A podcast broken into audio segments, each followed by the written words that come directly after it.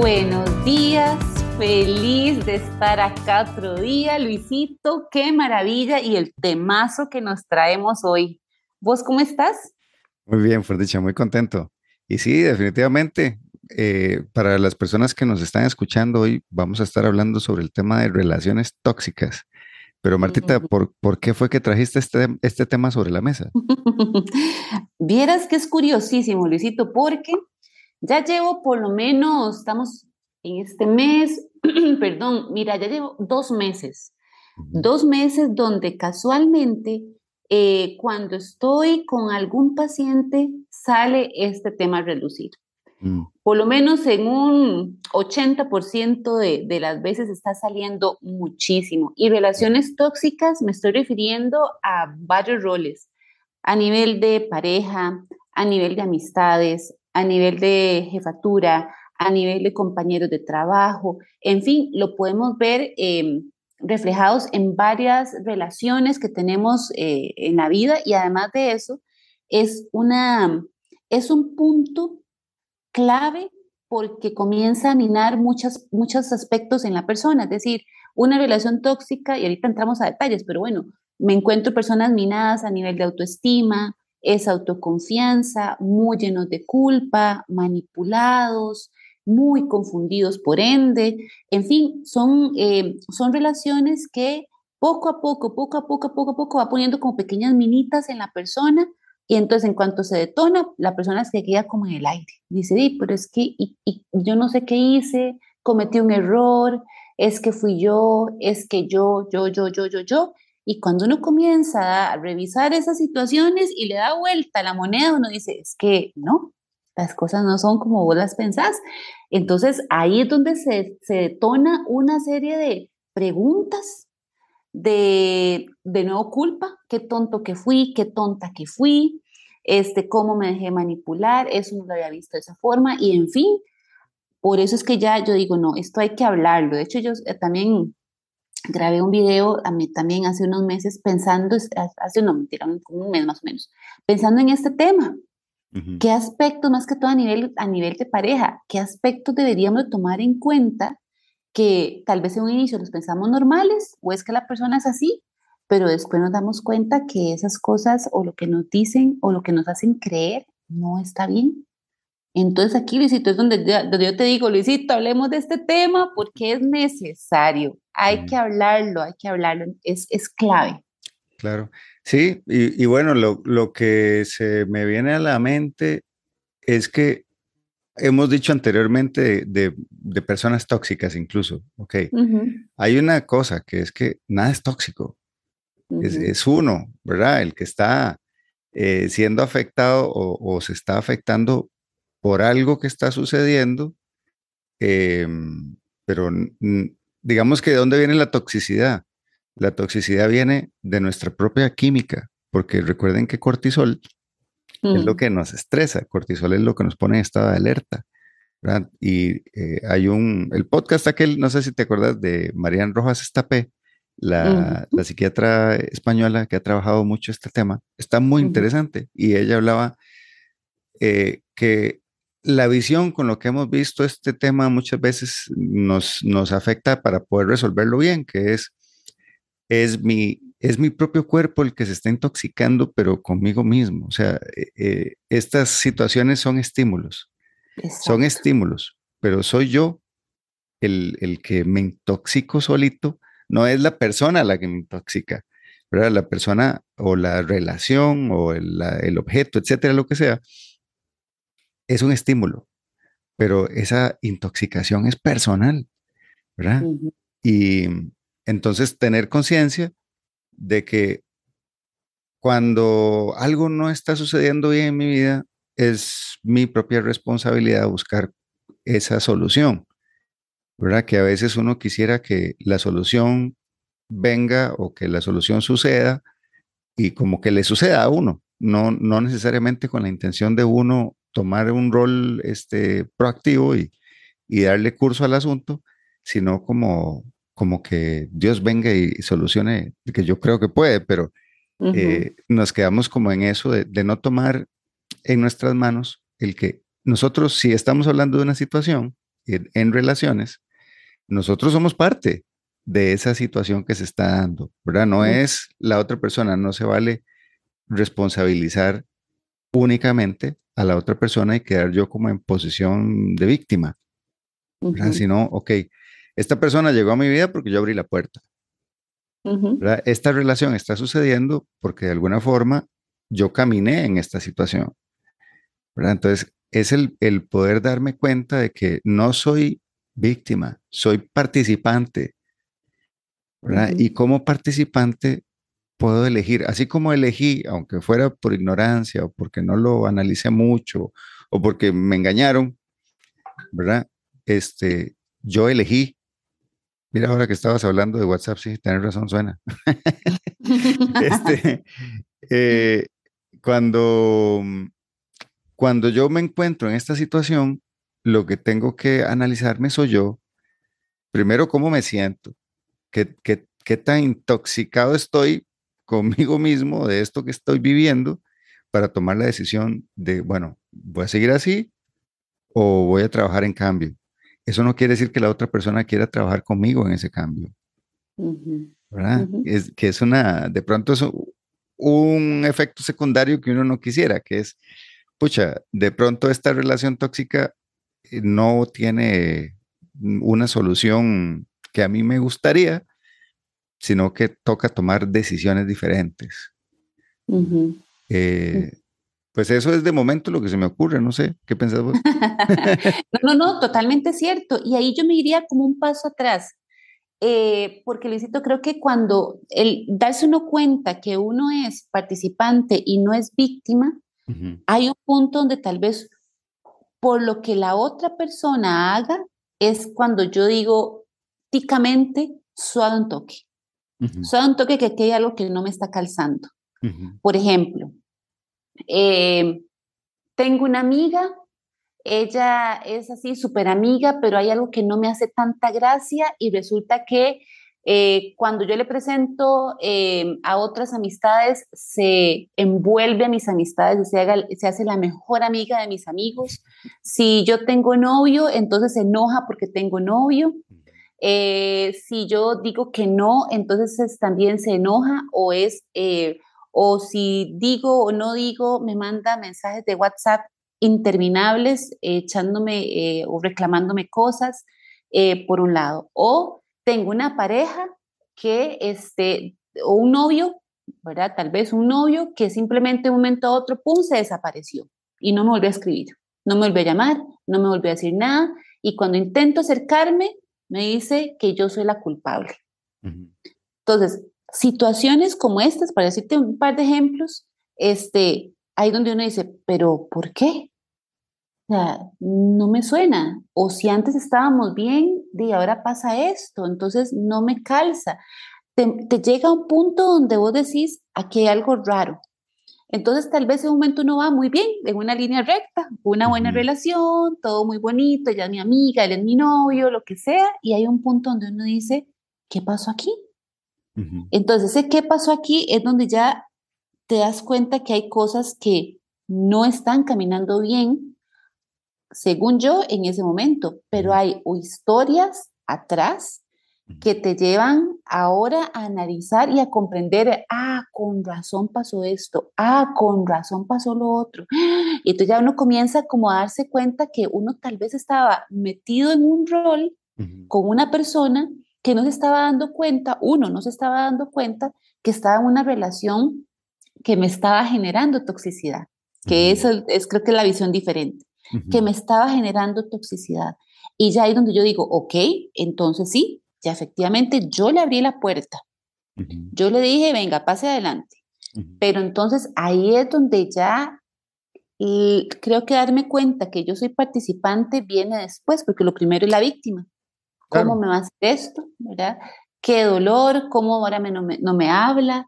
¿Cómo se está enojando conmigo? ¿Cómo? Y comenzás en ese asunto hasta que llegas a un punto más adelante, después de muchas comprensiones, para em, empoderarlas en la situación y decir si efectivamente yo fui participante y yo puedo decir que no. Tal vez, Martis, es que la, forma más común que somos es de forma reactiva. ¿En qué nos hace la zancadilla? Este, la reactividad en que no soy yo, es la otra persona, ¿verdad? Eso es el, el, gran tema con la reactividad, en que no nos permite asumir nuestra responsabilidad personal en las cosas. Y por eso eh, yo soy defensor y, promotor del, del, concepto de responsabilidad personal. O sea, yo no llegué aquí, a mí no me tiraron en un paracaídas para caer aquí. O sea, yo, yo a este punto de mi vida he escogido las personas que me rodean. He escogido mis ambientes laborales, he escogido, ¿verdad? Y puede ser que alguien eh, reactivamente cree que no, pero es que usted escoge trabajar en algún lugar. Eh, usted escoge con las personas que sale, usted escoge con la persona que convive, eso usted lo escoge y lo sigue escogiendo todos los días. ¿Verdad? Que es una de las grandes realizaciones que de pronto la existencia nos permite, que es eh, en el momento en que yo crea que algo no conviene, tengo la responsabilidad personal y desde luego el derecho de decir, ya no quiero. ¿verdad? Ya no quiero. Esto no me sirve, esto no me funciona, o esto no es lo que yo quiero vivir. Y ahí em, tenemos la posibilidad de, cambios. Cuando en consulta pasa mucho, o sea, ¿por qué? Porque es súper común que nos enganchemos, que nos enganchemos. Ahora, el tema está en que esto viene desde más atrás, porque es un estilo eh, de ambiente en el cual quizás nosotros incluso mm, venimos de cosas que son similares. O sea, entonces, ¿qué pasa? Que cuando yo vengo, no sé, de un ambiente familiar complicadísimo, mm, digamos, este, conflictivo, eh, cuando yo entro a otros ambientes, si entro a un ambiente armonioso, eh, posiblemente no me gusta posiblemente no me siento cómodo porque no conozco los ambientes armoniosos, ¿verdad? No, mm. eh, hay incertidumbre ahí, no sé cómo ser ahí. En cambio, si me meten en un lugar conflictivo, yo sé cómo manejarlo. Exacto. ¿Verdad? Me, me sabe al, al, pan de mi abuela. así así de, de, cercanía no lo siente así, esos ambientes feos, Exacto. duros, complejos. Exacto, ¿verdad? Entonces, hay una realización que es difícil, no es nada sencilla, eh, que la hemos dicho anteriormente, que viene del budismo, que nos deja un balazo muy duro, que es cuando usted ve un problema, el problema es usted. Revise usted, revise C, ¿verdad? Porque de pronto lo que estás catalogando como una relación tóxica es tus elecciones, las elecciones que has venido tomando eh, te han llevado a este punto. No son las, porque las personas son como son. Cada quien es como es, ¿verdad? Entonces, eh, si quiero, ya sea salirme o intentar cambiar, o si ya me salí, ¿cómo no vuelvo a entrar a una situación similar?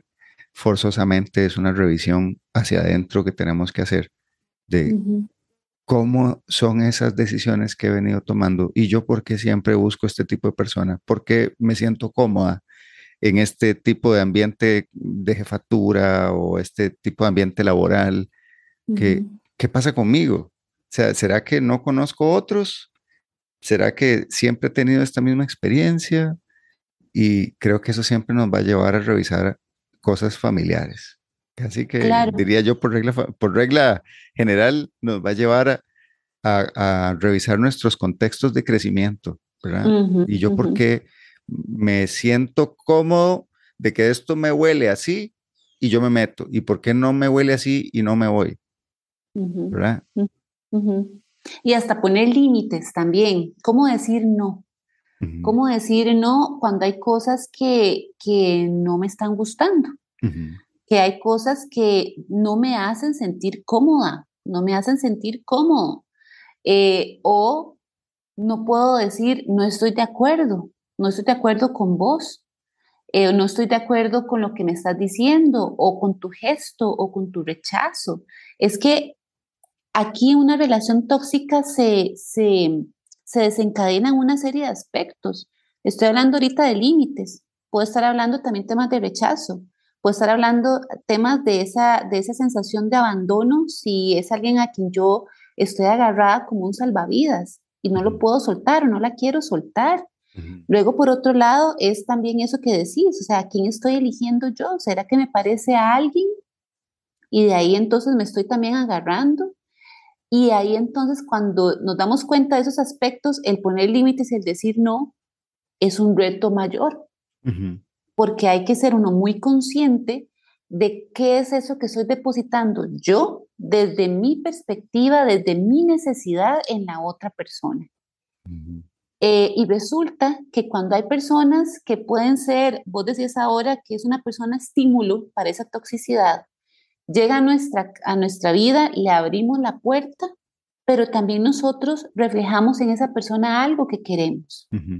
Puede ser una pareja, por ejemplo, puede ser una pareja y decimos, es el hombre ideal, qué divino, qué ser más especial, se preocupa por mí, me cuida, este, está atento, pero resulta que eso es lo que yo quiero ver, pero resulta que la otra persona, para, eh, para que ella se sienta cuidada, es porque está mandándole mensajes de WhatsApp cada rato. ¿A dónde estás? ¿Con quién estás? ¿Por qué estás ahí? ¿A qué hora volvés?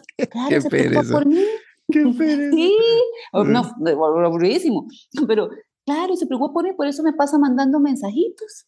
Ay, es que me quiere tanto me quiere tanto que siempre está procurando saber a dónde estoy y con quién estoy para que no me pase nada. Mm, ¿Estás segura? ¿Estás seguro? ¿Verdad? Sí. Y, hasta, y uno se puede quedar así meses o años en ese pensamiento, porque es lo que yo quiero ver, es lo que mi necesidad hace proyectarme en la otra persona. Pero cuando ya el nivel va subiendo, va subiendo, va subiendo, hasta que ya hay un punto donde la ropa no la puedes poner, la comida tampoco, sabes, eh, te las cogen. Eh, o sea, ya estás en un punto de, pérdida de tu propia, de tu propiedad en tu vida y ya la tiene otra persona. Ahí es donde ya atajamos, como psicólogos, atajamos gente para hacer una, acompañarlos a reconstruir muchas de sus realidades cuando se dan cuenta que lo que pensaban que era no es. Y, uy, aquí es duro, es un golpe pesado, pero es donde ya asumimos esa parte de, sí, yo fui participante, sí, yo lo permití, sí, yo puedo cambiar, yo escogí. Y entonces es el proceso donde uno comienza a darse cuenta que uno está intoxicado y cómo hacer para limpiar esa toxicidad y darme cuenta de que el patrón de escogencia que tenía antes no, no, no nos está funcionando, no nos está funcionando y hay que darle vuelta desde otra visión de nuestras propias necesidades. Y ojo, que hay la gran posibilidad de que cuando empiezo a revisar y me doy cuenta, me doy cuenta que esto nunca, o sea, no, no está en algo que yo voy a poder solucionar. o, sea, que me metí por error. que me metí por error, ¿verdad? Entonces, que de pronto lo que yo quisiera lograr en esta relación no va a suceder. Exacto. Y eso es un, un golpe. Eso es un golpe, darte cuenta que, ay, la pucha, no, no, no. O sea, esta no es la persona. Exacto. Esta no es la persona. Entonces sí, hay un, hay un tiempo de digestión, puede haber un tiempo hasta de, de, hacer el proceso de duelo, etcétera, eh, pero muchas veces me encuentro que la gente piensa para hacer cambios en el tiempo perdido. No, es que cómo voy a perder, digamos, en un trabajo, con una pareja, o un matrimonio. Es que tanto tiempo perdido, tanto tiempo invertido. La mm. vez pasada hablábamos de errores y de fallos. Exacto la vida no siempre te va a permitir aprender, siempre te va a permitir este, identificar cosas nuevas en tu vida, cosas que hacia el mayor bienestar. Entonces, de pronto, el podernos liberar de una relación que no está funcionando y que no va a funcionar eh, y no, no me va a dar lo que yo esperaría que, que podamos construir, entonces mejor cerramos ese capítulo y nos abocamos a hacer los ajustes que ocupamos hacer a nivel personal para mm, promover, digamos, la posibilidad de que lo que yo quiero realmente conseguir llegue, ¿verdad? O, tener la, la disposición de que cuando haya una oportunidad sea la oportunidad correcta. Y sí, sí, sí puede ser que implica en renuncia. Eh, renuncia laboral, renuncia en una amistad, renuncia en una pareja, eh, muchas, muchas cosas, ¿verdad? Es que las relaciones es uno de estos aspectos que nos hace humanos. Exacto. ¿Verdad? Entonces están en todo momento en nuestras vidas, siempre, en todo momento, ¿verdad? Hasta con los vecinos. O sea, ayer estaba atendiendo una, una señora que mm, creo que se, eh, su conflicto está en que se dio cuenta que la relación que tiene con sus vecinos no, no le gusta.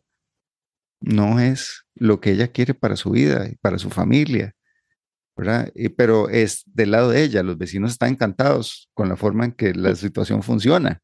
Entonces es como mundos paralelos, ¿verdad? Y ella se dio cuenta ayer que estábamos conversando de que en realidad lo puede ver así como en el tema multiversos. Ella tiene su, mm. su realidad con la cual le gusta vivir y una vez que cruza la tapia, hay otra realidad. Y entonces, em, cuando ella cruza la tapia, hay cosas que no le gustan, ¿ok? Pero es que no es responsabilidad de ellos. Es que la que cruza la tapia es usted. ¿verdad? la, que cruza la tapia es usted. Ellos funcionan como funcionan. Ellos harán lo que consideran que, que les gusta hacer, ¿verdad? Eh, aquí el, verdadero poder que tenés es en darte cuenta de qué es lo que, lo que estás dispuesta, qué es lo que sentís que está alineado con la forma en que vos querés vivir y tomar decisiones, que puede ser que una decisión es, mm, ya y no, o sea, no. No. ¿Verdad? Lo que decías del límite, pero el límite no hacia ellos, el límite es mío. Exacto. El límite es mío. No, es que, es que no, esto no me conviene. No, es que así no me siento bien. Entonces, ¿para qué lo haces? ¿Para qué le vas a seguir haciendo? Exacto, exactamente. Me encanta esa visión, Luisito, porque otra nos aterriza al yo, otra nos aterriza al yo, a, a lo que estoy siendo en este momento. Y hay algo que, creo que generalmente siempre termino los podcasts así, cuando, cuando hablamos de, ir, ir, ir, cerrando e ir, e ir consolidando. Insisto en algo, en serio, insisto en algo. Antes de tomar una decisión, tomate el tiempo de escribir qué es lo que estás aprendiendo. Sacalo de tu cabeza, plasmalo en un cuaderno en una hoja, en algo que vos puedas revisar y leer posteriormente y escribí ahí qué es lo que le estás eh, aprendiendo a esta persona o a estos vecinos o a este jefe o a qué le estás aprendiendo. ¿Por qué? Porque eso que le estás aprendiendo va a ser un punto de partida para siguientes elecciones. Con esta persona aprendí a decir que no o aprendí que la persona eh, me cuidan o acepto ese cuido de otra forma. Aprendiste, ¿qué aprendiste además de eso?